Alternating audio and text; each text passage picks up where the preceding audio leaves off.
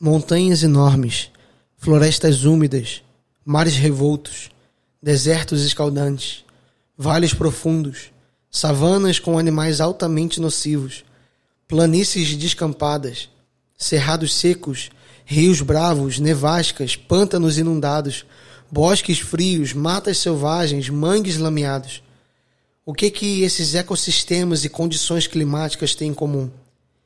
Eles têm em comum o fato de que milhares de cristãos ao longo da história do cristianismo atravessaram esses ambientes com condições hostis para levar uma mensagem, uma mensagem que tocou o mais íntimo das suas almas e que os compeliram a avançar em direção ao perdido que se encontrava dentro ou depois dessas barreiras geográficas.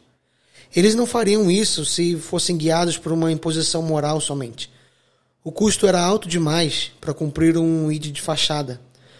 Há de ser algo maior, uma crença inabalável na verdade do Evangelho com a qual um dia tiveram contato, de modo que os levaram a ter um senso de proporção, onde de um lado estava sua vida, estavam os seus bens, o seu conforto, estava sua segurança.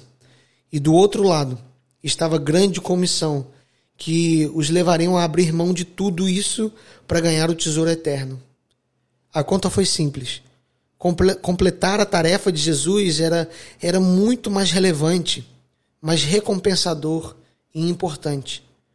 Importância essa que lhes dava sentido de vida e os levou até as últimas consequências em nome da proclamação dessa verdade.